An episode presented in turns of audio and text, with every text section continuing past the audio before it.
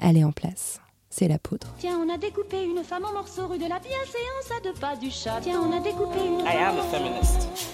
Je vous obsède avec une Je ne me constance suis pas conduit qui appelle quand même l'admiration. d'une façon conforme à ce qu'on attend d'une jeune fille d'abord et d'une femme ensuite. I'm sorry that I didn't become the world's first black classic pianist. Nous appartient, Cannes est à nous aussi. Donc qu'est-ce qu'il nous reste à faire euh, D'autres films T'as du clito Les agences, des hommes Si je fais du cinéma, si je me lance, ce sera radical. Opportunity. qui t'orientent. The only sont thing des that hommes. separates women of color from anyone else is J'ai opportunity. l'impression qu'ils ont des sujets Je suis plus que jamais féministe. pour les hommes. Je ne suis pas une apparition, je suis une femme.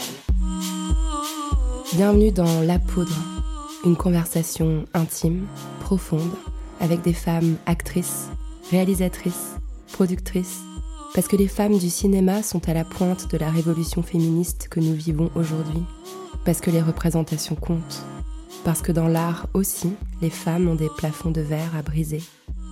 Je suis Lorraine Bastide et aujourd'hui, je reçois Julie Gaillet.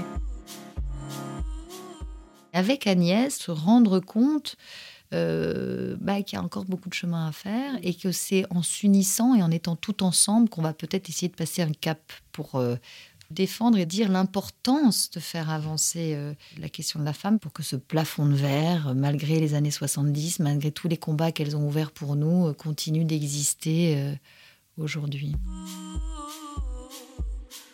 Des fois, on me demande est-ce que vous êtes encore féministe? Comme si c'était une maladie, donc on guérit. Vous écoutez le cycle La Poudre aime le ciné. Je suis plus que jamais féministe. Julie Gaillet, vous êtes euh, comédienne, productrice, réalisatrice et vous êtes aussi une citoyenne engagée qui accorde son temps et son énergie à beaucoup de causes, notamment celle des femmes. On parlera tout à l'heure de votre engagement contre l'endométriose et de votre action en faveur des femmes dans l'industrie culturelle. Vous avez fondé en 2007 une euh, boîte de production de cinéma qui s'appelle Rouge International. Et il n'y a pas longtemps, je vous ai entendu dans une interview expliquer que rouge, c'était une façon pour vous d'évoquer à la fois une forme de féminité euh, un peu stéréotypale, rouge à lèvres, euh, rouge à ongles, mais aussi d'exprimer la puissance, la force et la rage.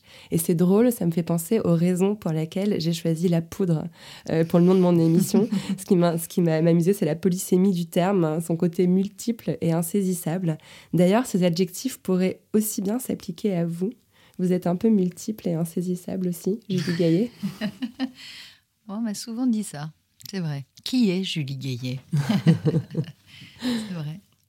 Vous avez toutes ces multiples casquettes qui font que quand, on, quand vous arrivez dans une interview, on sait, on sait jamais très bien à quelle, à quelle personne on s'adresse. par laquelle on commence.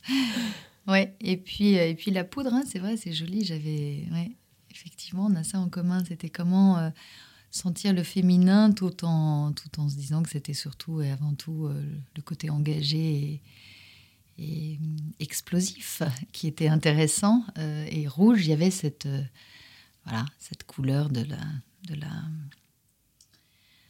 j'allais dire de la de l'énervement mais de de de de d'être d'être d'être capable d'aller très loin s'il le faut pour euh, pour nos films et pour nos, nos convictions et nos idées Ah, une petite dimension révolutionnaire aussi dans Rouge. mais devenir bien non non parce qu'il y avait au- aussi le côté quand on a commencé la production alors moi en plus j'étais comédienne des comédiennes productrices dans le sens productrice euh, qui produisent des films d'autres, pas des films dans lesquels je jouais, parce que c'est ça l'idée, je ne joue pas dans les films que je produis. Euh, c'était pas courant, c'était même assez rare. Et, euh, et on me disait, mais quoi, tu, tu- tu- tu penses que tu es plus maligne que... Il y avait un petit côté un peu euh, affirmé, être très affirmé dans, dans, dans le choix de rouge. Et on a Mhm. d'ailleurs fait un logo, euh, ces grosses lettres en majuscules, bien visible. Mhm. On avait justement, à l'inverse de souvent les femmes, pas du tout envie de s'excuser. Ouais. Et j'avais pas du tout envie voilà, d'être euh, en retrait, mais carrément de l'assumer. Euh, Ça me parle énormément. Tout en ne renonçant pas euh, à une forme de féminité, à une forme de séduction. C'est ça aussi que je trouve Ouais. intéressant dans la démarche, ouais, de dire que ça parle aussi de rouge à lèvres. Quoi. Ouais, ouais, en n'essayant pas de faire comme les garçons, mais d'être avec notre sensibilité ou notre euh, force ou notre euh, regard euh, exactement féminin. D'ailleurs, c'est une entreprise où il y a apparemment que des femmes. hein. Votre associé est une, est une femme, vous embauchez que des femmes. Ça me plaît beaucoup aussi. Oui, il n'y a pas de garçon. Donc là, il y en a un qui va rentrer, qui va arriver, le pauvre. non, non, je pense que c'est au contraire. Non, ça va. C'est vrai, c'est vrai. Que des femmes. On n'est pas du tout dans la parité chez Rouge International. Non, non, on fait venir quelques garçons là. Il va y avoir un ou deux garçons qui vont venir se joindre à nous.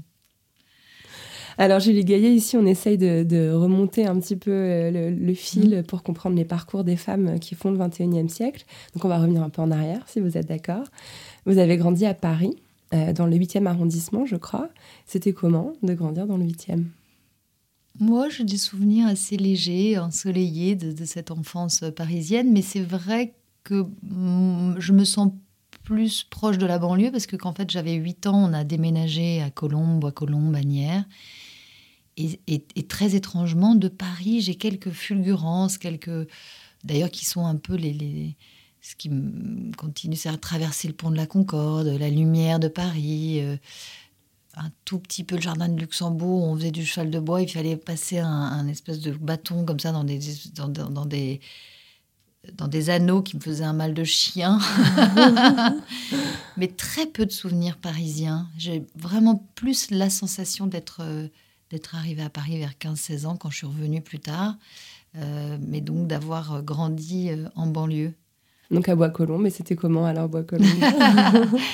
Ah, mais c'était merveilleux. Euh, J'ai vraiment. euh, et euh, la, la vie de, clocher, de village, avec la petite église, avec mes voisins, la rue, l'impasse. On traînait dans la rue, on se retrouvait.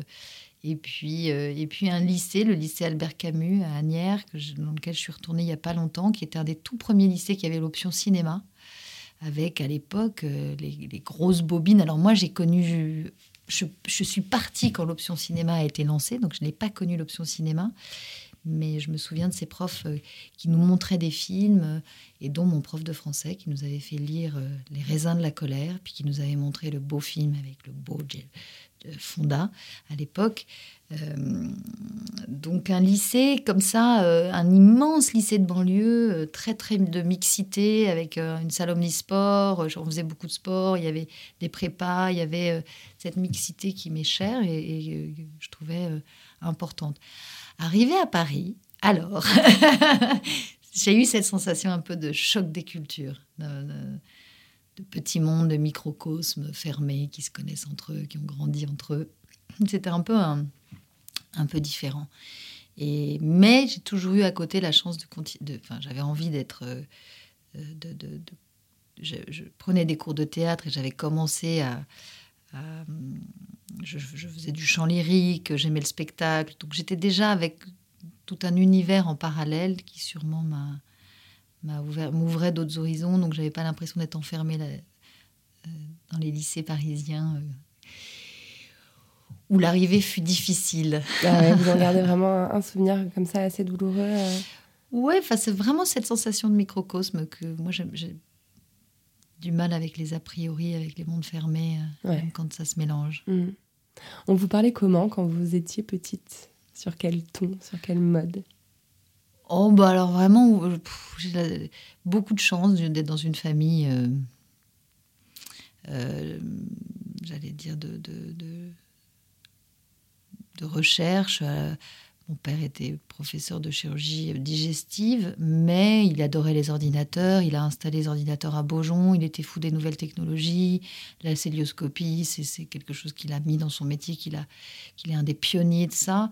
Euh, donc tout ce qui était recherche avec euh, des tantes et des, des arrière-grand-mères euh, chercheuses. Votre arrière-grand-mère, c'était une des trois premières femmes diplômées de médecine de l'histoire de France. Mais c'est incroyable d'avoir une figure pareille parmi ses ancêtres. C'est Bah, ça marque, effectivement, ça marque.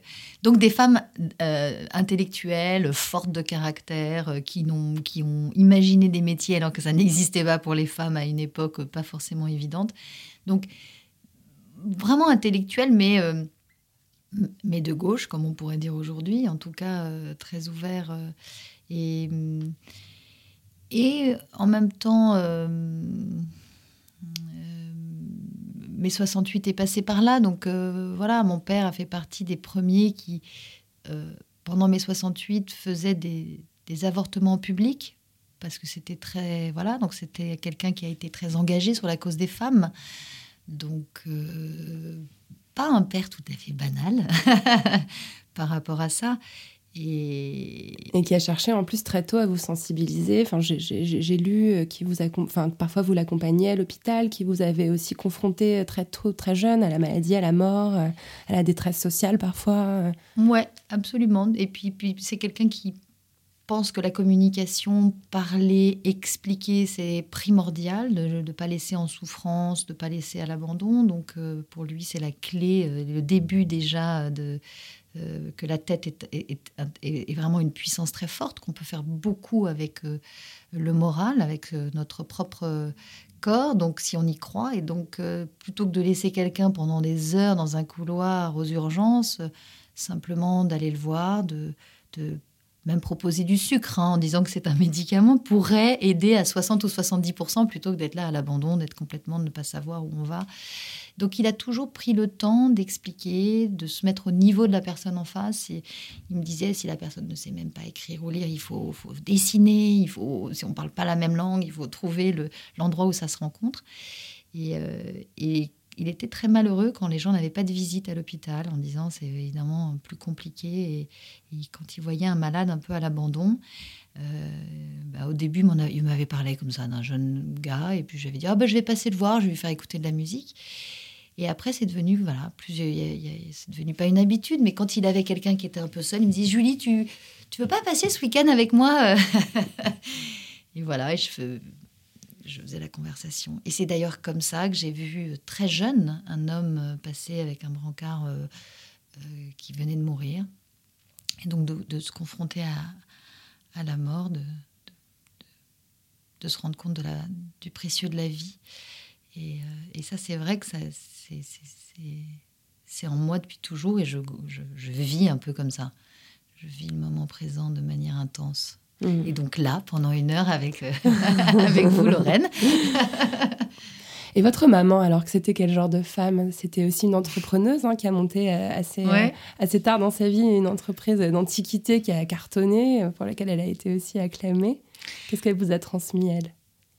Ah, euh, et ben, c'est justement là que, que, que la possibilité, en tout cas, euh, d'ouvrir de nouvelles portes et de pas forcément rester euh, euh, là où on nous a étiquetés. C'est-à-dire que ma mère, qui très bizarrement, en tout cas, a dû, pour des raisons personnelles, partir tôt de chez elle, n'a pas eu son bac. Et elle a donc rencontrer mon père et c'est assez rigolo, lui qui a fait 28 ans d'études. Et elle, avec, euh, avec son goût, elle a un goût fou, elle, elle nous emmenait aux puces, donc je passais euh, mon temps à, chiner, elle, m'emmenait faire des déballages, elle nous emmenait, les enfants. Euh, c'était tout un pan différent et de pas avoir peur de dire, bon ben voilà, de, de, se faire confiance, de, de ce qui est bien avec ma mère, c'est que moi j'aimais quand elle me disait euh, Oh non, moi je veux pas accompagner ton père dans les congrès, hein, je veux pas être femme de chirurgien. J'aimais son indépendance et son, euh, sa capacité d'avoir imaginé euh, à un moment donné quand même d'ouvrir une boutique d'antiquité, c'était quand même pas tôt, et de dire ben voilà, je plonge alors que c'était plutôt opus et elle a ouvert cette boutique.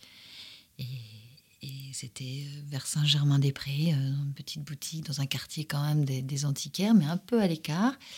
Et sa première cliente, euh, qui était Isabelle Adjani, c'est assez rigolo quand même, est arrivée et lui a tout acheté. Du sous-sol au plafond. C'est-à-dire qu'elle n'avait plus qu'à mettre la clé sur la porte et repartir. Et donc, ça a été sa bonne étoile, ce qui est drôle, hein, parce que moi, j'étais très jeune. Donc, pour moi, les comédiennes, euh, c'était inaccessible. Enfin, il y avait euh, et Isabelle, euh, comme ça, a été une figure aussi dans ma vie, un personnage que que, j'admire beaucoup, parce que une femme brillante et, et qui, pareil, a été un peu un modèle. Donc voilà, Isabelle. Et puis après, bah, ça a été une boutique très à la mode. Et, et, elle a pu mettre un zéro au salaire de mon père en le regardant droit dans les yeux en me disant Tu, quoi, tu vois comme quoi 28 ans d'études. et voilà, puis bon, m'aide énormément. Elle m'a toujours été un soutien parce que c'est pas toujours facile d'être d'être d'être indépendante, comédienne, d'essayer de faire de la production, d'avoir des enfants et, et de me dire mais si tu peux tout faire. Mmh. Heureusement qu'il y a nos mamans parfois, je confirme. Alors c'est intéressant de, de, regarder votre parcours, votre formation. Vous nous l'avez dit, vous avez commencé le chant lyrique très jeune, à, 8 ans. Puis vers 14 ans, euh, euh, vous, euh, je crois que c'est en, jouant un opéra de Mozart, vous vous dites, mais j'aimerais tellement aussi pouvoir parler, je voudrais tellement pouvoir jouer. Donc vous commencez la comédie.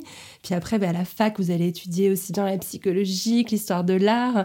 Est-ce qu'il n'y avait pas déjà dans la Julie Gaillet adolescente ce côté un peu, un peu insaisissable et versatile dont on parlait au début Ouais, c'est plus euh, marabout bout de ficelle. C'est plus euh, dans ce sens-là, c'est-à-dire vraiment euh, le chant lyrique et, je, continue de. Oh c'est un pied, c'est une expérience inouïe que d'avoir son corps qui vibre quand on chante.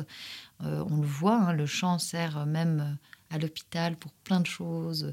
Quand on a le mal de mer ou le mal de voiture, on chante dans les voitures avec les enfants. Bon, ben voilà, cette chose du chant qui est qui est aussi quelque chose qui fait des vibrations, c'est ailleurs, euh, pour les langues, pour plein de choses. Bref, le chant, c'est c'est ce qui m'a constitué. Donc, je, voilà, c'est ce qui est en moi. J'aime la voix.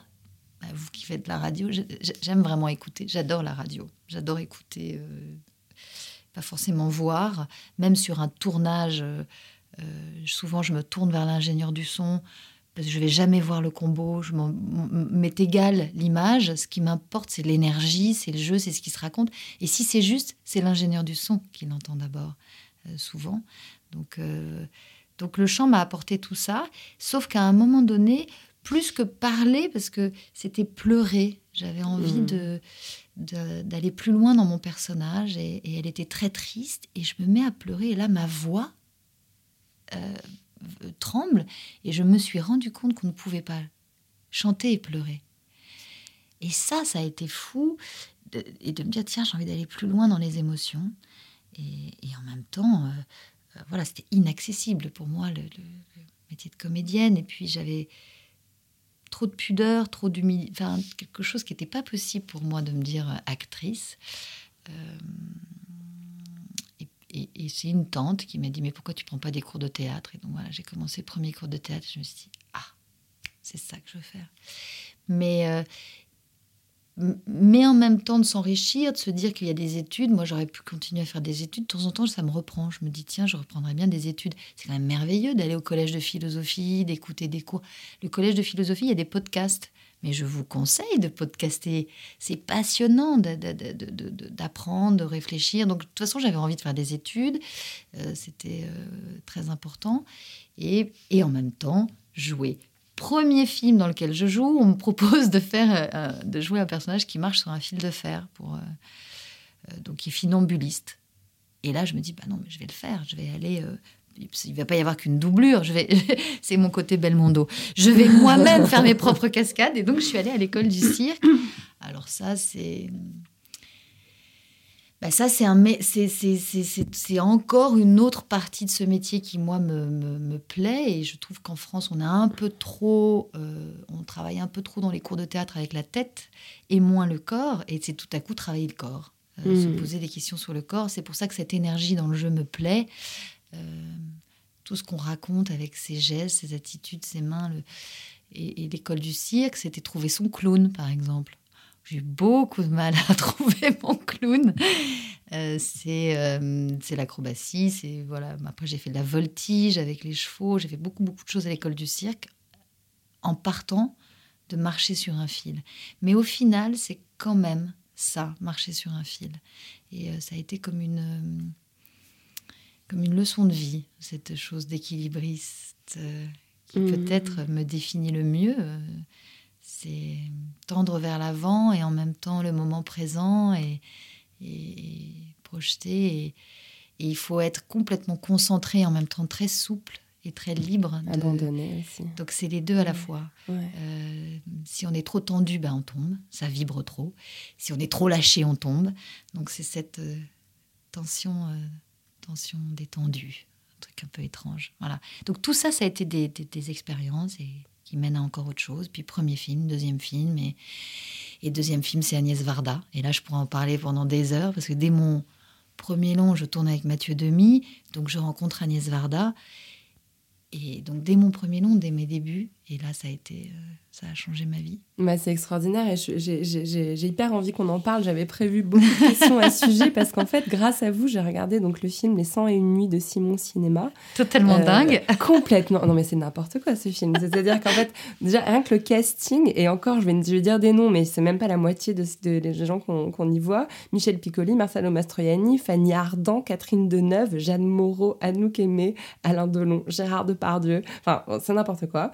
Vous avez, vous avez 22 ans, on est en 94, c'est votre premier grand rôle. Je crois qu'Agnès Varda a eu un espèce de coup de foudre pour vous sur un plateau de télé. Vous avez vu être. Et c'est vrai que j'ai vu les images sur ce plateau de télé. Vous êtes tellement belle, vous avez une grâce, une lumière qui, qui irradie de vous d'ailleurs dans ce film aussi. Donc je comprends qu'elle est, qu'elle est flashée. Et en fait, c'est marrant, c'est un film sur le cinéma. C'est un film encyclopédie en fait hein, qui raconte, euh, c'est bourré de références et même d'extraits de, de films. Euh, Camille, votre personnage, c'est une étudiante cinéphile un peu geek euh, qui, qui rencontre tout- toutes ses idoles et qui parle de cinéma avec ce vieux, euh, ce vieux Simon Cinéma incarné par Michel Piccoli qui est absolument génial. Moi, je me demande si ce film, il vous l'a pas tracé votre destin de productrice. On peut pas sortir indemne d'une expérience pareille, j'imagine. Bah, C'est exactement ça. C'est-à-dire qu'avant, je regardais les films où je vivais ce métier d'actrice, voilà ce que je vous racontais dans les expériences vie. Et là, ça a été la découverte. C'est-à-dire que malgré tout, dans le- ce, qui me, ce qui me fait vibrer, c'est l'artiste. J'ai euh, probablement pas par hasard choisi Histoire de l'art à côté, c'est-à-dire c'est- c'est ces intellectuels, ces penseurs, ces visionnaires, ces artistes qui nous font voir le monde différemment, que ce soit dans la science ou dans l'art. Et, euh, et en rencontrant Agnès, et c'est comme si elle m'avait donné toutes les clés en me, me faisant découvrir Buñuel, que je ne connaissais pas. J'étais pas du tout d'une famille où on était cinéphile dans ce sens-là. On regardait des films grand public. Moi, c'était Star Wars, c'est tous les films aliens. Et là, c'est un monde. Alors oui, je connaissais un peu Fellini, quelques... mais là, j'ai tout regardé, tout vu, et plongé, passé des après-midi entières avec Marcello Mastroianni. Oh, mais c'était euh, une chance inouïe, une chance inouïe.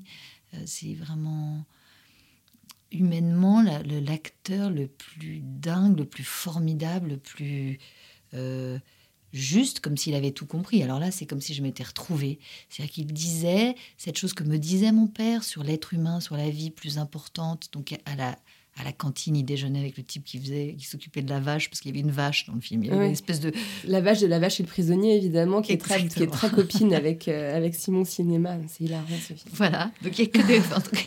Et, et donc Marcello, il déjeunait euh, avec le paysan, il allait ensuite... Il n'avait aucune... euh, a aucun a priori, peu comme ce père qui m'avait fait grandir. Donc je découvrais au travers de Marcello le « mais on a tellement de chance, on vient nous chercher le matin, on s'occupe de nous », ce qu'on a souvent entendu dire Marcello, mais c'est la réalité, il était comme ça sur un plateau. Et donc on a été très proches et on a beaucoup parlé de Fellini, de, de ses débuts. Euh, à l'époque, on disait que le théâtre était le grand art, et puis après, euh, lui, il s'est mis à faire du cinéma. Ben, moi, c'était le cinéma. Il me disait, tu, regardes, tu vois, aujourd'hui, on parle de la télé. N'écoute personne, écoute ton instinct.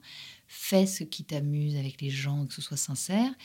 Et de l'autre côté, j'avais Agnès qui me faisait découvrir, et je la voyais, elle, au travail comme un, artisan, comme un, c'est-à-dire euh, combattre, euh, aller chercher de l'argent, euh, défendre ses idées, son originalité dans un monde où aujourd'hui, euh, voilà, c'est un monde d'artisanat le cinéma et en même temps c'est une industrie.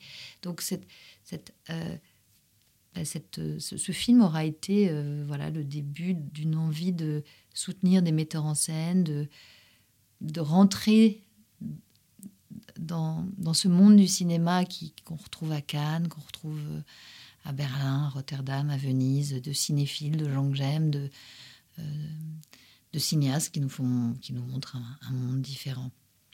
Et après, sur l'humain, Agnès, au-delà même de cette cinéaste que moi j'adorais, de sa folie euh, créatrice libre, mais libre et engagée, euh, j'aimais aussi le fait qu'elle ait été cette féministe, cette femme engagée. Donc on, partageait ça. Elle me parlait de Delphine Seyrig. On parlait du fait que quand elle venait avec Mathieu Demy, si ça gênait euh, les journalistes, elle disait non, alors écoutez, je vois pas pourquoi un enfant gênerait plus Philae, qui est là tout de suite. Vous voyez, je Ouais. copie, Ouais. j'imite Agnès, je viens avec Philae partout. Non, mais elle avait cette chose de, de- de défendre et de dire l'importance de faire avancer euh, euh, la question de la femme, parce que c'est comme s'il y a eu un plafond de verre à un moment sur les questions de, de féminisme. Et, et c'est fou que, voilà, moi, alors moi j'ai été dans les lignes de mai 68, de mon père qui, a- qui s'est beaucoup ba- bagarré pour le, le- le- notre corps nous appartient, à nous les femmes, pour que euh, les femmes soient conscientes de ça. Et avec Agnès, de se rendre compte euh, bah, qu'il y a encore beaucoup de chemin à faire et que c'est en s'unissant et en étant tout ensemble qu'on va peut-être essayer de passer un cap pour, euh, euh, voilà, pour, pour que ce plafond de verre, malgré les années 70, malgré tous les combats qu'elles ont ouverts pour nous, continue d'exister aujourd'hui. Elle était hyper engagée même sur ses équipes de films. Elle faisait en sorte qu'il y ait des femmes techniciennes, hein, de briser aussi cette espèce de stéréotype où forcément euh, l'ingé son, le cadreur, c'était forcément un homme. Et non, elle mettait des femmes. Enfin, je l'ai découvert aussi grâce à vous et à ce documentaire que vous avez réalisé, cinéaste. Mais là, sur, euh, c'était dingue, sur, euh, sur Les 101 nuits, ce film qu'on a tourné ensemble, il y avait une perche woman qui est restée une copine, Nathalie Vidal, qui maintenant est mixeuse, qui a mixé d'ailleurs L'inconnu du lac. Mais donc elle est, elle est canon, et Nathalie, c'est une bombasse. Et donc elle levait les bras comme ça, avec euh, vraiment une jolie poitrine, et tu avais absolument à l'époque aucune perche woman. Donc tous les garçons la regardaient au début. Et puis à la fin, voilà, c'est on oublie, mais c'était assez rigolo. Elle, a- elle a toujours tenu. Alors même certaines, certains films comme l'une euh, chante, chante, l'autre l'autre pas. pas, où elles étaient plutôt que des femmes, mais elle avait essayé d'avoir cette parité ou en tout cas de faire venir des femmes. Hmm. Il est incroyable ce film, faut absolument. Moi, je l'ai, je, l'ai- je l'ai malheureusement découvert après sa mort. Ouais. Et euh, vous, vous portez d'ailleurs sur votre pull Ouais. euh, le badge euh, où sa silhouette est dessinée. Et c'est surtout Cléo de 5 à 7, c'est-à-dire que c'est là la Ouais. révolution, c'est quand elle parle de, du fait de, de ne plus être un, un objet et, et- et qu'on regarde, mais de regarder par soi-même, c'est-à-dire c'est, c'est, c'est, c'est très très très très fort ce film. Mm. À la fois, on est femme avec ce qu'on est et, no- et notre féminité, mais, mais euh, en fait, Agnès, je l'ai découverte comme ça. Voilà, ça a été ce film-là. Mais après, ça a été aussi de découvrir tous ces films, un peu comme, euh, comme vous, Lorraine, c'est après. De donc retourner la voir, discuter pendant Mm. des heures de ses engagements. Euh, de voir à quel point difficile, c'était difficile pour elle de continuer, même malgré tout, à financer ses films. Euh, ce qui était d'ailleurs, euh, qui a été d'ailleurs pour moi très, très émouvant, c'est quand Rosalie, en produisant Visage Village, m'a dit on n'arrive pas à boucler le budget, de pouvoir arriver de participer au, à- et de coproduire le film. à la production de ce film, donc elle a co-réalisé avec JR, qui est une de ses dernières œuvres en réalité. hein. C'est Ouais. C'est beau de se dire que vous avez eu, elle vous a donné votre premier rôle de comédienne et vous avez produit un de ses derniers films de réalisatrice. C'est magnifique comme, comme Ouais, histoire. C'était l'idée de dire mais c'est pas possible qu'Agnès, non mais c'est pas possible. Les glaneurs et la glaneuse, pour moi, c'est juste un chef-d'œuvre obligatoire à l'école aujourd'hui dans notre société contemporaine. Pour moi, c'est une visionnaire Agnès. Mais à ce moment-là, de se dire qu'encore maintenant, après les glaneurs et la glaneuse, les plages d'Agnès, on continue.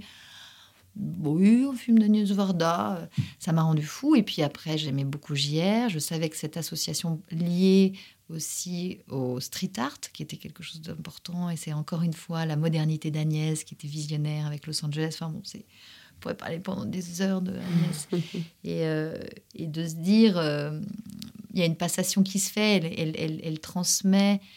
Il y a aussi cette, ce rapport à l'âge. On, on- on est dans une société où après 50 ans, et donc Marisa Tomei, qui est une femme que j'aime énormément, qui a lan- lancé le tunnel des 50, euh, euh, explique à quel point, après 50 ans, c'est comme s'il n'y avait plus un monde. Pour les comédiennes, hein, ouais, c'est ça. le- Les comédiennes, mais pas que les comédiennes. hein. Les comédiennes, les comédiens, euh, un petit peu moins, mais, euh, mais dans la société de manière globale. Mhm. Il y a quelque chose d'un peu étrange, euh, Mhm. comme si euh, on devenait invisible. Alors les femmes deviennent invisibles, euh, ce qui est fou, mais, mais, mais de manière globale, il y a quand même une vraie, un vrai questionnement sur la société, et, c'est la force d'Agnès, c'est de raconter à ce moment-là, au tra- avec JR, dans Visage Village aussi, le fait qu'elle devienne aveugle, qu'elle perde la vue, de la vieillesse, et en même temps, voilà, cette, cette, cette jeunesse, cette vision par son expérience. voilà, c'est un, film très très important, Visage Village, sur encore une fois sur la France d'aujourd'hui. C'est comme les glaneurs et la glaneuse. Mais là, au travers de l'art et au travers de l'art de rue, de l'art qui se partage, pas de l'art enfermé dans les musées, comment les gens peuvent accéder aussi euh, à la culture. Donc ça, c'est tout le travail d'Agnès, de JR euh, et de la passation, transmettre, toujours, toujours. Finalement, ça aurait été... Euh, mais bon, après, encore plus. Il y a tellement. je pourrais parler pendant des heures d'Agnès. De ce cinéma mondial.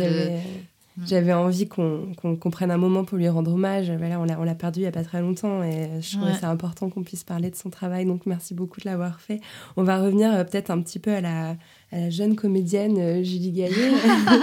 vous, avez oh vraiment, euh, vous avez vraiment connu une brillante carrière de comédienne. Hein. Vous avez tourné dans plus de 70 films. Vous avez incarné des, des rôles de femmes vraiment puissants. Vous avez d'ailleurs remporté le prix Romy Schneider pour votre rôle dans Select Hotel de Laurent Bounic. Euh, j'ai lu qu'au début de votre carrière, vous aviez à cœur de changer radicalement d'apparence à chaque rôle. Euh, en jouant des coupes de cheveux, en jouant des looks, euh, que, en fait, comme si vous vouliez pas qu'on vous reconnaisse d'un rôle à l'autre. Alors, vous avez depuis euh, changé d'avis, je le sais, mais j'aimerais savoir si vous pouvez vous rappeler d'où il venait ce désir-là de un petit peu vous cacher derrière vos rôles en réalité. Oui, c'est ça. C'était vraiment l'idée d'être, de plonger dans l'univers d'un réalisateur, d'être la, la, couleur sur sa palette. Donc je me disais, moi, ma vie n'a pas forcément, n'est pas forcément très intéressante. Et, puis elle est derrière la porte. C'est, pas.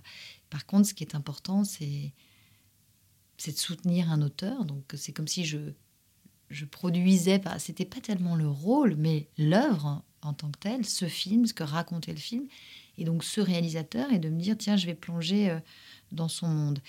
Et après, euh, même sur des films plus commerciaux, j'aime, c'est vraiment de comprendre, de sentir l'univers et de plonger dans l'univers d'un metteur en scène si, en tout cas si j'y vais, c'est cette sincérité qui, me, touche.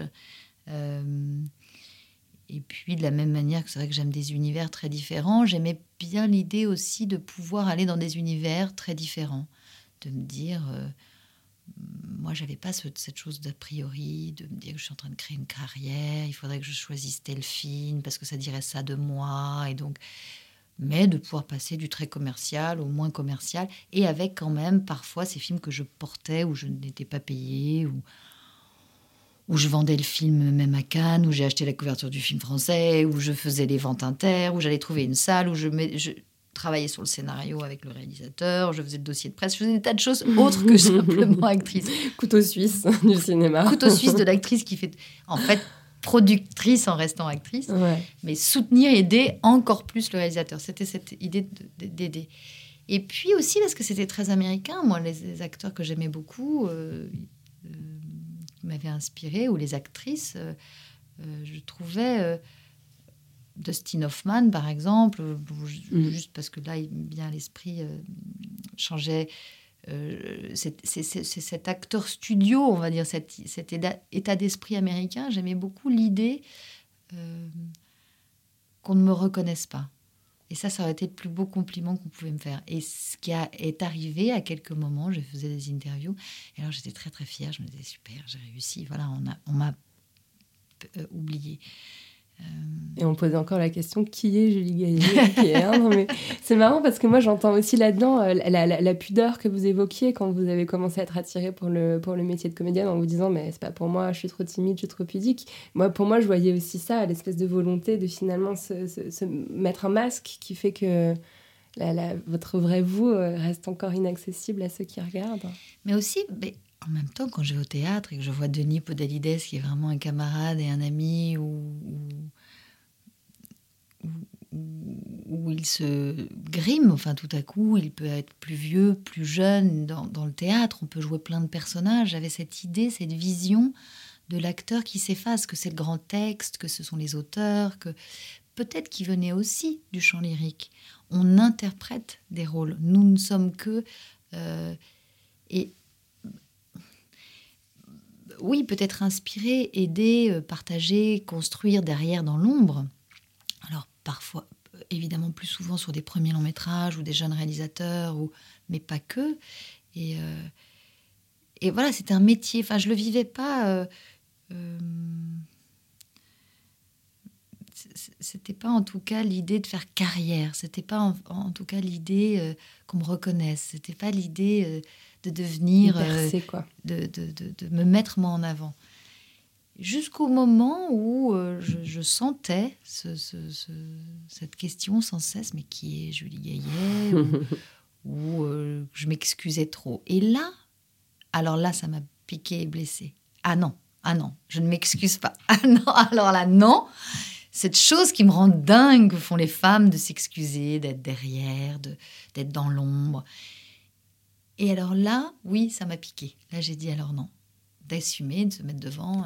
Et certainement pour ça aussi que j'ai monté Rouge International, de dire ah ben non, voilà, maintenant, non, non, je faisais ça avec beaucoup de générosité, mais les amis, c'était pas pour m'excuser.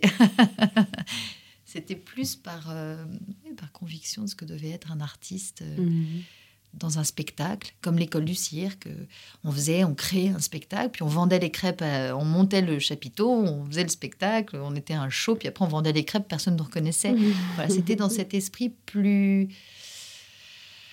Ah, encore une fois... Euh, sans hiérarchie, euh, ce qui me fatigue parfois un peu dans le cinéma, cette, ouais. ce, cette hiérarchie. C'est un peu verticale. Euh, un peu trop verticale à mon goût. Mmh. Julie Gaillet, vous êtes née femme ou vous l'êtes devenue? Ah, je le suis devenue. Euh, je voy voyais vraiment pas la différence quand je suis, euh, quand j'ai grandi petite entre mes frères et moi. Et je l'ai senti. Et donc, je le suis devenue. Euh, ça, ça, a été un peu un, un choc. Et je pense que c'est pour ça que je produis en ce moment un film sur le football féminin. C'est que j'ai toujours aimé le foot. Mais vraiment, aimé le foot. D'ailleurs, je, jouais au foot, pas mes frères. Donc, euh, c'est vraiment. Euh... Et j'ai pas saisi que c'était pourquoi plus les hommes que les femmes. Enfin, je n'ai même pas vu que les matchs pour lesquels je vibrais, euh, je ne l'ai pas vu qu'il y avait que des hommes. Donc ça, ça m'a, ça, ça a été euh, un peu une révélation. Pourquoi il n'y a pas de juge arbitre femme? Pourquoi? Voilà, tout ça est évidemment euh, une espèce de, de, euh, ben de, de rébellion, d'indignation est née. Euh, et je me reconnais, et quand je, voilà, Olympe de Gouges, je me dis, bah oui, elle avait, mais, mais heureusement qu'on a eu, mais évidemment, on, est toutes, on devrait toutes être des indignées et, et, Olympe de Gouges. Voilà, ça c'est vraiment pour moi, c'était pas possible. Et puis après, euh, euh, oui, je suis encore plus en, grandissant, euh, confrontée, essayer de, de de casser le rapport de séduction qui peut être compliqué dans ce métier d'actrice euh, quand on commence, euh, d'avoir intégré toutes ces choses sur euh, justement je fais mon code de porte, je regarde derrière ma, mon ouais. épaule, dans le métro, de se faire tripoter, donc de quelle, quelle attitude prendre. Euh, toutes ces choses qui ont été dites au moment de, Balance ton port et de MeToo et qui a fait un bien fou aussi, que les hommes se rendent compte de cette chose qu'on vit au quotidien, qui était en nous. Et donc, pareil, au moment des castings, d'être toujours avec une copine, de ne pas y aller seule, comme si on l'avait intégré en nous, de pas mettre de mini-jupe quand euh, je sors un peu tard, euh, des choses assez euh, dingues, de se dire mais pourquoi? Euh, voilà. Donc après, euh, d'essayer de, de, faire changer ce regard, mmh. d'essayer de faire changer les choses, de le faire de, de manière euh, qui est forcément progressive. Hein, je me reconnais beaucoup là-dedans, en fait. C'est-à-dire mmh. peut-être qu'il y a eu le déclic football et puis après la, la, la pelote qui s'est qui s'est déroulée. Enfin, c'est souvent comme ça qu'on qu devient féministe, en fait. Oui, et puis euh, surtout dans une famille où il y avait une égalité complète, oui. donc où il n'y avait même pas cette question-là. Donc la question ne se posait pas dans ma famille. J'ai eu cette chance-là. Après, c'est encore plus difficile, je pense, quand on a toujours ce rôle de celle qui fait la cuisine et qui débarrasse et qui range et qui voilà mais ça ça doit être encore on part de pour moi c'était il y avait égalité entre mes frères et moi donc je ne comprenais pas pourquoi euh, le reste pour, pour, voilà pour, pour, pourquoi tout à coup et alors on ne parle pas là après de la prise de conscience puis après de l'engagement politique et toutes les discussions avec Agnès sur l'égalité salariale sur mais même Moi, je disais à Agnès, je comprends pas pourquoi, euh, euh, psychologiquement, déjà, les filles s'interdisent les matières scientifiques. Puisque moi, j'ai dans ma famille une, euh, une cousine, une grande cousine, qui fait de la recherche fondamentale, qui est complètement. Ça, voilà, quand je vois les chiffres, et c'est pour ça aussi qu'il faut regarder les chiffres bien en face. Philae, s'il te plaît. C'est votre chienne qui est en train de dormir à côté de nous. Voilà, qui il y est a très, très sage. Très, très sage. Il faut regarder les chiffres bien. en- Enfin, ben non, il y a très peu de chefs d'orchestre. euh, Il y a euh, très peu. euh, euh, voilà, je crois qu'il faut faire. euh, il faut re- remettre en face et sans cesse et ne jamais lâcher sur les chiffres, Ouais, sur la sur les réalité, données. sur les données, parce que c'est ce qui permet de se rendre compte des choses. Dans le cinéma français, effectivement, Cocorico, c'est formidable, c'est un des, pays où il y a le plus de femmes. Enfin, on n'est qu'à 26% ou 27%, ça dépend des années, de femmes réalisatrices. Donc c'est quand même, euh, enfin, je veux dire, elles sont 50-50 hein, dans les écoles, il n'y a, pas- y a parité. On est loin sur les métiers techniques et des techniciens, et puis il y a encore des clichés, il y a encore, euh, voilà, il y a encore beaucoup, beaucoup de choses à faire, et surtout, fondamentalement, la base, l'égalité salariale, quoi, la base. Donc il y a un non- il y a encore du, du travail, et, et c'est, euh, et c'est en étant euh, consciente de ça, et pas en, en disant mais non, il n'y a pas de, pas de problème, Ouais, non, non. tout va bien. On a je tous crois les pas. doigts. Mais d'ailleurs, c'est le, c'est le sujet d'un film hein, euh, que, que je recommande vraiment parce qu'il est passionnant. Euh, ça s'appelle Cinéaste, donc au pluriel. Vous l'avez réalisé en 2013. Vous allez voir toutes les réalisatrices françaises. Vraiment, le casting euh, de votre documentaire est hallucinant. Il n'en manque pas une, hein, de Pascal Ferrand, Catel Kiléveré, en passant par Rebecca Zotowski, enfin, de façon toute là, Géraldine Nakache. Et vous discutez avec elle de l'existence ou non d'un cinéma féminin. Alors, c'est quoi la réponse à cette question finalement Je vais vous demander de refaire le docu, hein, mais, euh, mais c'est intéressant parce qu'en fait, le docu, il est compris d'une façon où au départ, euh, tout le monde bondit, genre bah, évidemment que non, il pas de cinéma féminin, on fait le même cinéma, etc. Et puis, plus vous déroulez, plus on se rend compte qu'il y a quand même des choses qui apparaissent en commun dans leur trajectoire, dans leur façon d'aborder euh, le, le- le fait de travailler. Enfin, c'est intéressant. Bah oui, c'est-à-dire qu'on n'a pas envie, et c'est toujours pareil, on commence par mais non, il n'y a pas de différence, et puis, euh, et puis on se rend compte que ben, d'abord, euh, ça dépend des caractères de femmes, évidemment, ça dépend des- euh, sur, sur- euh, si on est un peu caricatural, est-ce qu'il y a une façon de filmer féminine? Non, certainement pas, ça c'est vraiment une sensibilité d'artiste. Euh, comme de peindre. Mais sur les thématiques et sur l'écriture, bah, c'est comme dans la littérature. hein. Donc euh, les thématiques abordées déjà. Et puis après, sur l'attitude par rapport aux au, aux techniciens, sur, euh, sur le choix parfois d'où on vient. Et là, encore une fois, moi j'ai eu la chance d'être grandir dans, dans- dans ce monde. Mais c'est pour ça d'ailleurs que je suis allée un peu plus loin. Philae, il faut que tu arrêtes de faire du bruit parce qu'on va pas pouvoir continuer cette interview. Pourtant, elle est très sage. Elle est très, très sage. Elle est sage. Mais quand on, on- on a décidé, moi alors après j'ai continué à faire ce documentaire, c'est la seule chose que je réalise. hein. Je ne suis pas réalisatrice, je fais juste ce documentaire parce que c'est trop important euh, d'ouvrir les yeux des petites filles sur les questions et des petits garçons et de la société euh, à l'international. Que par- par- parfois, euh, euh, voilà, c'est très compliqué de, de décider de devenir euh, réalisateur, Réalisatrice, ouais. Donc vous continuez, c'est-à-dire que le documentaire, en fait, là, vous êtes en train de poursuivre euh, les interviews avec des femmes réalisatrices, mais du monde entier cette fois, c'est ça? C'est ça. C'est super. Mais surtout, on a posé la même question aux hommes. Alors, c'est quoi un film d'homme? Euh, Donc ça, c'était très important aussi pour moi parce que j'avais envie qu'on pose cette question aux hommes à qui on n'a jamais posé la question. Et ce qui est un peu pénible, c'est de se rendre compte que finalement, bah, les femmes, on les traite tout le temps. Euh, enfin, toutes ont eu cette question, ça c'est certain. Mm. Mais qu'elle revient sans cesse, sans cesse, euh, qu'elles peuvent s'en amuser d'ailleurs de se dire bon, on va faire un spécial film de femmes, on va faire un spécial réalisatrice. Pourquoi pas parce que ça les met en avant, mais bon, c'est un peu pénible d'être envoyé toujours à ça, d'où aussi parfois la défiance par rapport à ça. Mais qu'en tout cas, elles ont tout élaboré une réponse à cette question parce qu'elles ont tout affronté, donc elles savent, elles ont réfléchi, elles ont une réponse à ça. Alors que les réalisateurs, quand on leur demande c'est quoi un film d'homme, Quelle question alors on leur a jamais posé. Bah oui, les masculins et neutres, évidemment. Voilà, c'est la norme. Voilà. Mais c'est aussi la norme euh, féminin, euh, masculin, je veux dire la norme est masculine, hétéro, euh, blanches. Il y a aussi les- la question de la diversité. Je pense qu'aussi en Ouais. France, on a une- un gros, gros travail à faire là-dessus. Euh, sur la question de la diversité. Les Américaines, elles ont beaucoup, beaucoup d'avance par rapport à nous, sur- par, par rapport euh, à l'Europe sur toutes ces questions, mais euh, vraiment par rapport à la France.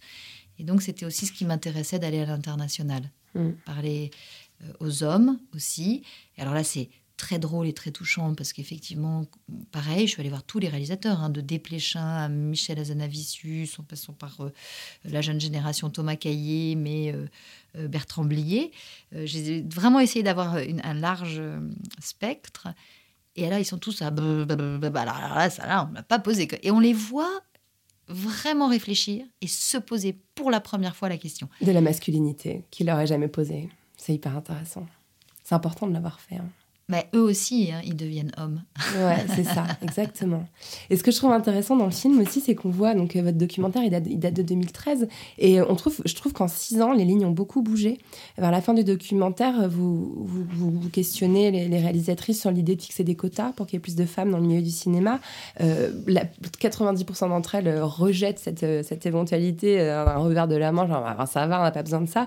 Et aujourd'hui, le collectif 50-50 pour 2020, c'est clairement ça. C'est-à-dire, on réclame un quota de 50% de femmes pour 2020. Donc, qu'est-ce qui a J'espère que- changé? Eh ben, J'espère que le documentaire, le fait de participer, ça les a aidées.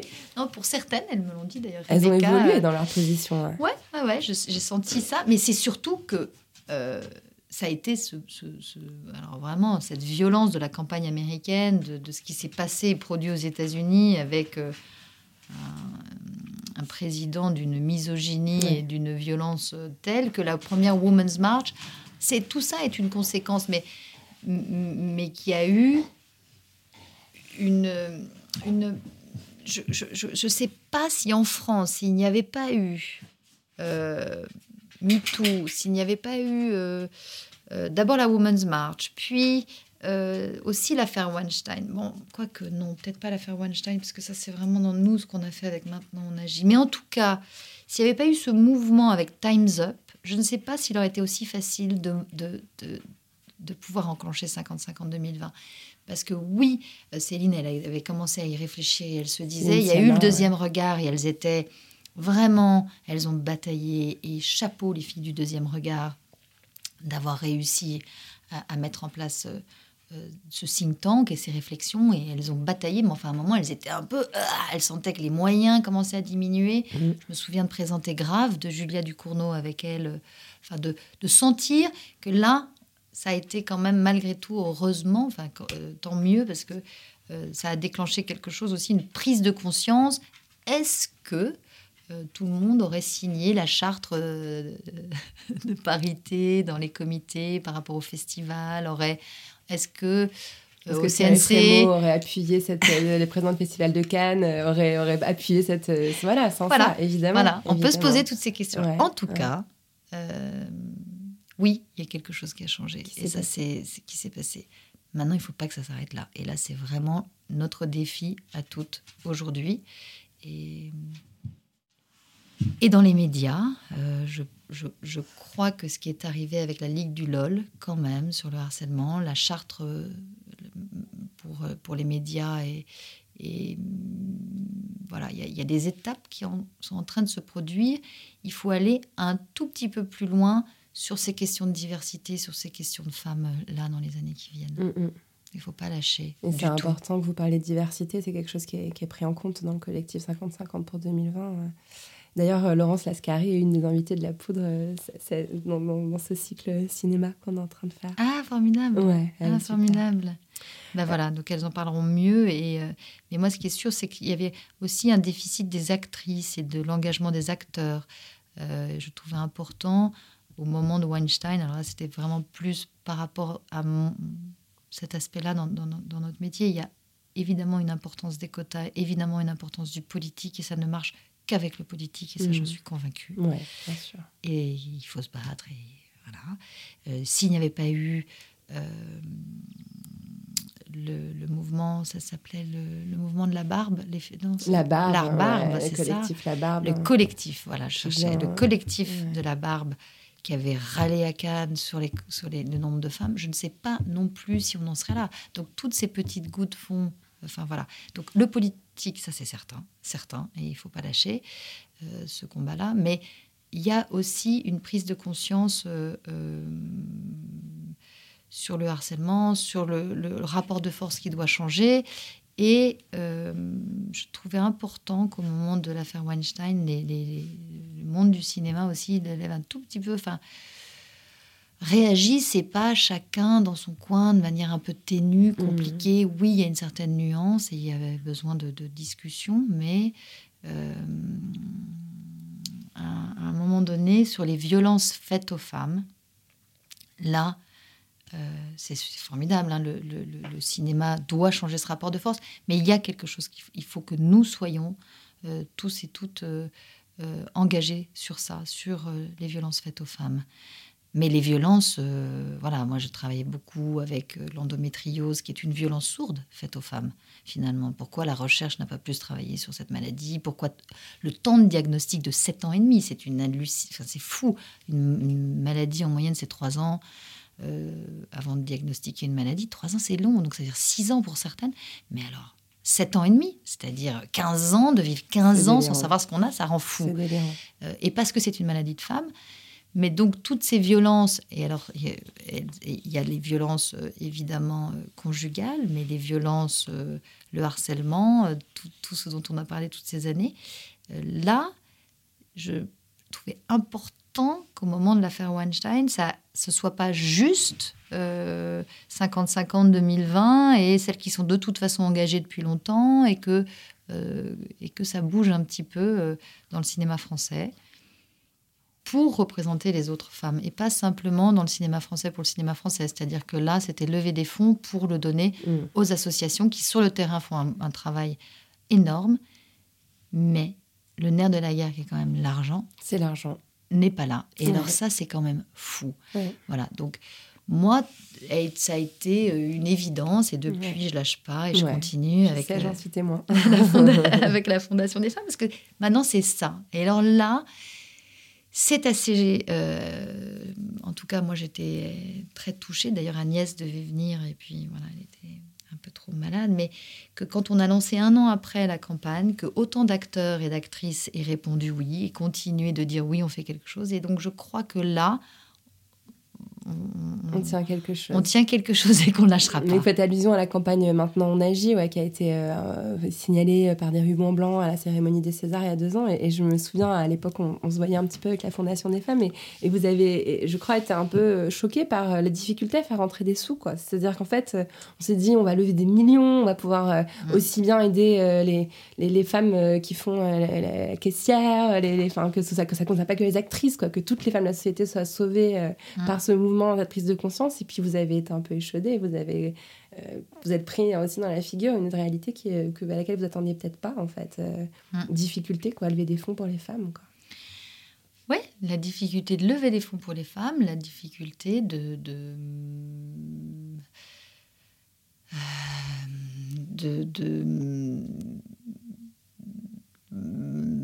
peut-être euh, c'est alors, c'est difficile à je ne veux pas non plus dire qu'en France euh, c'est pas une culture et qu'aux États-Unis il y a une culture parce qu'en Angleterre bon alors effectivement c'est les anglo-saxons mais enfin Emma Watson a réussi à lever des fonds elle aussi à ce Mhm. moment-là donc j'ai pas Vraiment, ça a été euh, une douche froide. Ouais. C'est-à-dire qu'il y a quand même une responsabilité. C'est-à-dire qu'au-delà de simplement les levées de fonds, c'est aussi, donc, ça veut dire que quand même ça bloque. Mm. Qu'il y a quelque part où ça bloque. Il y a quand même des hommes, il y a quand même un certain milieu, un patriarcat, ça bloque. Mm.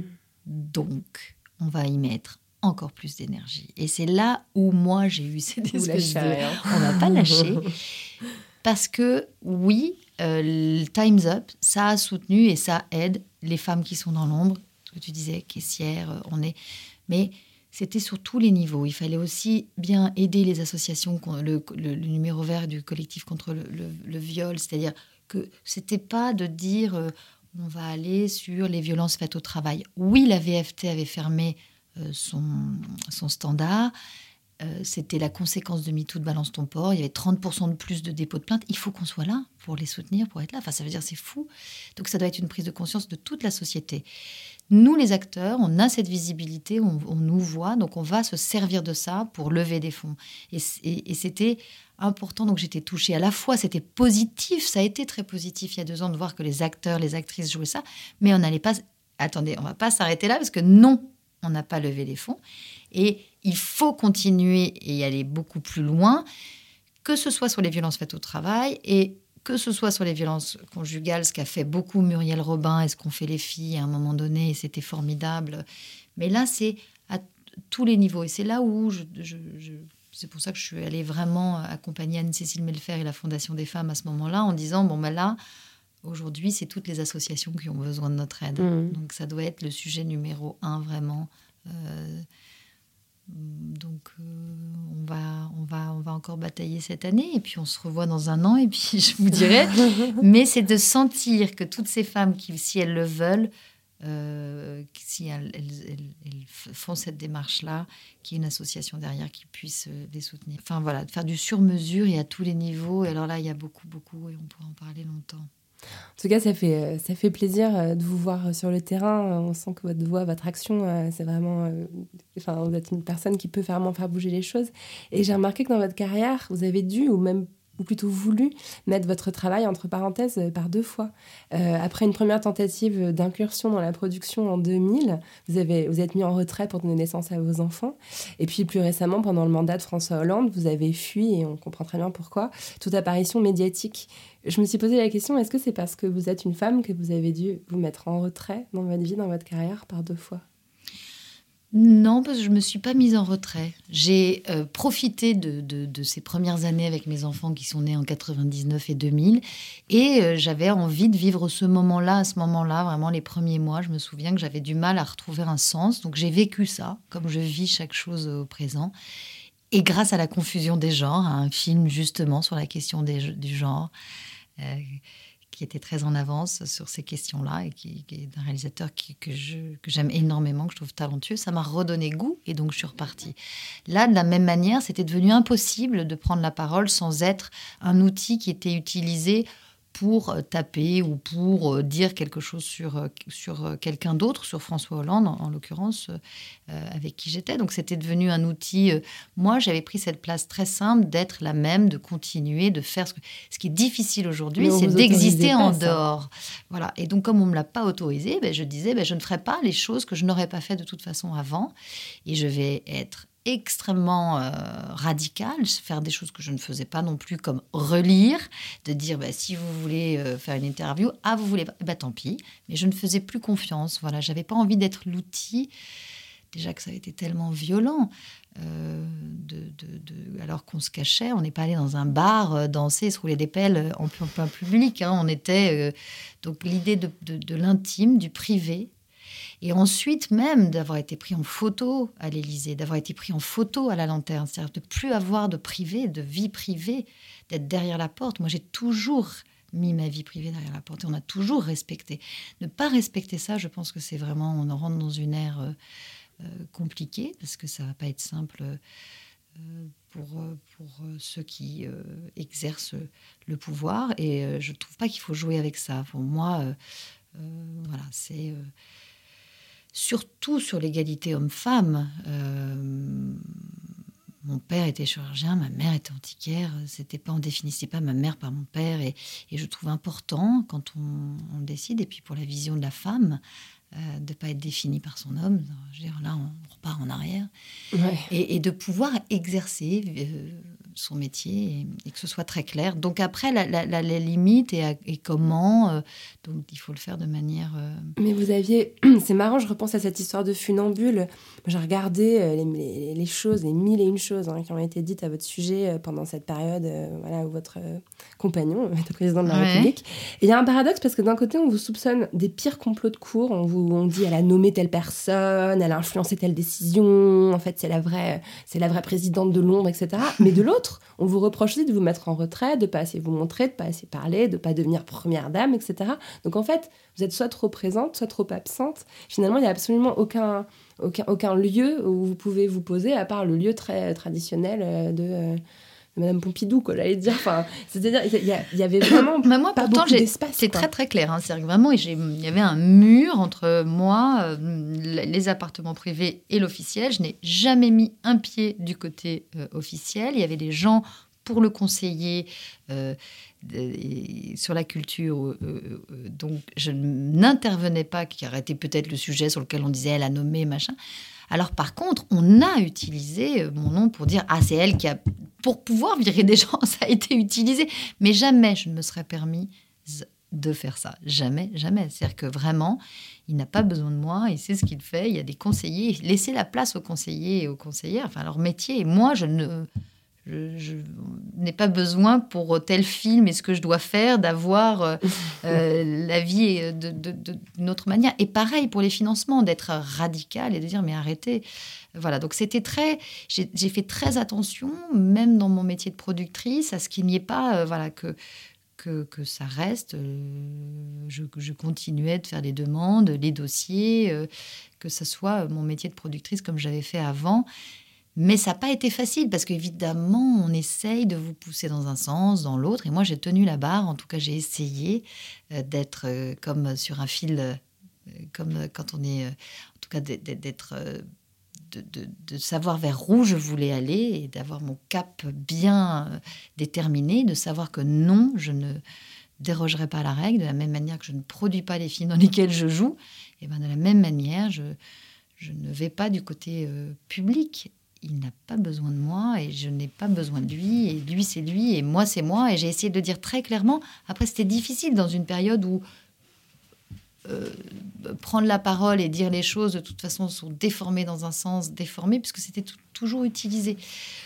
Donc je me suis dit que c'est comme pour tout, ça se comprendra avec le temps, on comprendra les choses. C'était devenu euh, avoir la photo de nous deux, donc euh, moi je me suis dit il n'y aura pas de photo, comme ça ça va être réglé.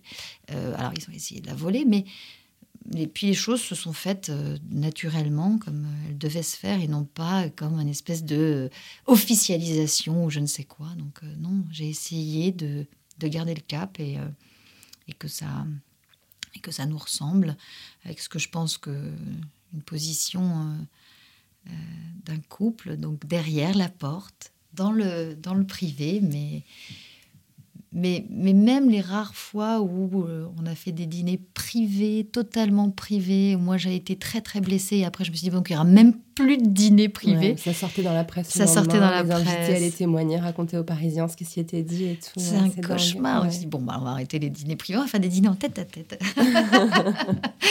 mais, euh, mais voilà, donc euh, non, il y a quelques amis quand même qui sont, qui d'ailleurs sont encore plus, encore plus proches Encore plus précieux, j'imagine. En tout cas, ça me fait penser à votre maman qui voulait pas être la femme du chirurgien. Je pense que vous avez un peu de s'y tenir quand même.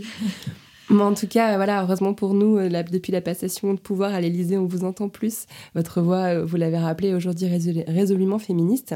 Euh, je trouve que c'est important, euh, vous l'avez mentionné, mais qu'on parle de l'association Info Endométriose que vous avez euh, cofondée avec la gynécologue euh, brillantissime Chrysoula Zakharopoulou. Euh, en fait, il y a une question rituelle dans la poudre, donc je vais vous la poser en, le- en la liant bizarrement à cette question de l'endométriose. Comment vous entendez-vous avec votre utérus, Julie Gaillot Euh, et ben, j'ai beaucoup de chance, très bien. Euh, par contre, ma gynéco, non, ça c'est assez rigolo quand même comme histoire, est partie à la retraite. Et donc, je cherche une gynéco. Ah. Et aucune gynéco n'a de place, tellement en ce moment c'est compliqué d'avoir euh, un rendez-vous.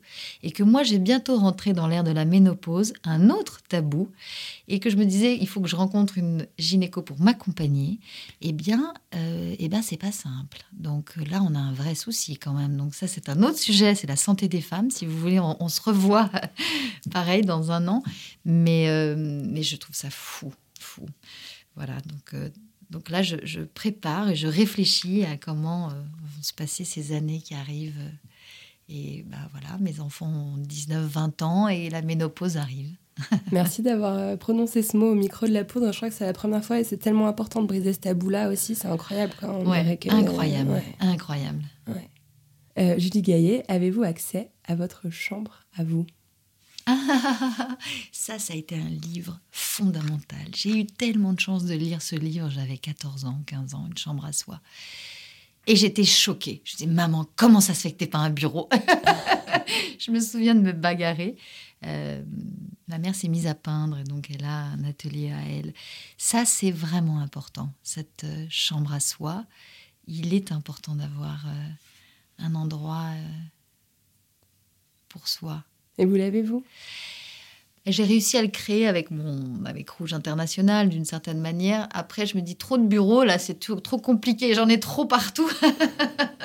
Déjà actrice, donc c'est dans mon bureau. C'est mon c'est ma chambre à moi, Rouge International. Ça évoque quoi pour vous, la poudre? Ah, la poudre, bah, c'est vraiment euh, c'est euh, le canon, les, les boulets de canon. Et parfois, je suis un peu trop boulet de canon, tornade blanche. Donc, j'essaye de moi de parfois dire un peu plus doucement. Merci beaucoup, Julie Gaillet. Merci, merci beaucoup, Lorraine. Merci à Julie Gaillet d'être venue faire parler la poudre avec moi. La Poudre est une émission produite par Nouvelles Écoutes. Elle est réalisée par Aurore Meyer-Mailleux, avec à la préparation et à la prise de son Gaïa Marty. À la programmation, Laura Cuissard. Et au mixage, Clotilde Fauchil. Le générique est une variation sur la chanson L'appétit de Bonnie Banane. Vous aimez l'émission? Je vous aime aussi. Alors s'il vous plaît, dites-le moi avec des étoiles, 5 de préférence, sur l'application Apple Podcast. Cela aide la poudre à essaimer. Pour faire parler la poudre sur les réseaux sociaux, rendez-vous sur Instagram at lapoudre.tv, sur Twitter at lapoudre.ne et sur Facebook sur la page La Poudre Podcast. La Poudre, c'est aussi une newsletter à laquelle vous pouvez vous abonner sur le site nouvellesécoutes.fr, puis cliquer sur La Poudre. Cela vous permettra de découvrir Mortel, Queer, Primo, Quad Meuf, Splash, Vieille Branche, bref, toutes les émissions merveilleuses que nous produisons. Vous l'avez sûrement remarqué, La Poudre aime les livres. Si vous aussi, rendez-vous sur le site La Poudre Lit, où nous recommandons toutes les deux semaines des ouvrages pour aller plus loin après l'écoute des épisodes. À très vite et continuez de faire parler la poudre. Cet épisode de La Poudre a été enregistré à l'hôtel de Berry dans le 8e à Paris. J'aime leurs chambres spacieuses et lumineuses aux murs couverts d'œuvres d'art inspirantes. Et ce calme. Si vous l'entendiez, vous n'auriez comme moi jamais envie de quitter l'atmosphère apaisante de ce lieu. Merci à l'hôtel de Berry d'offrir cet écrin à la poudre.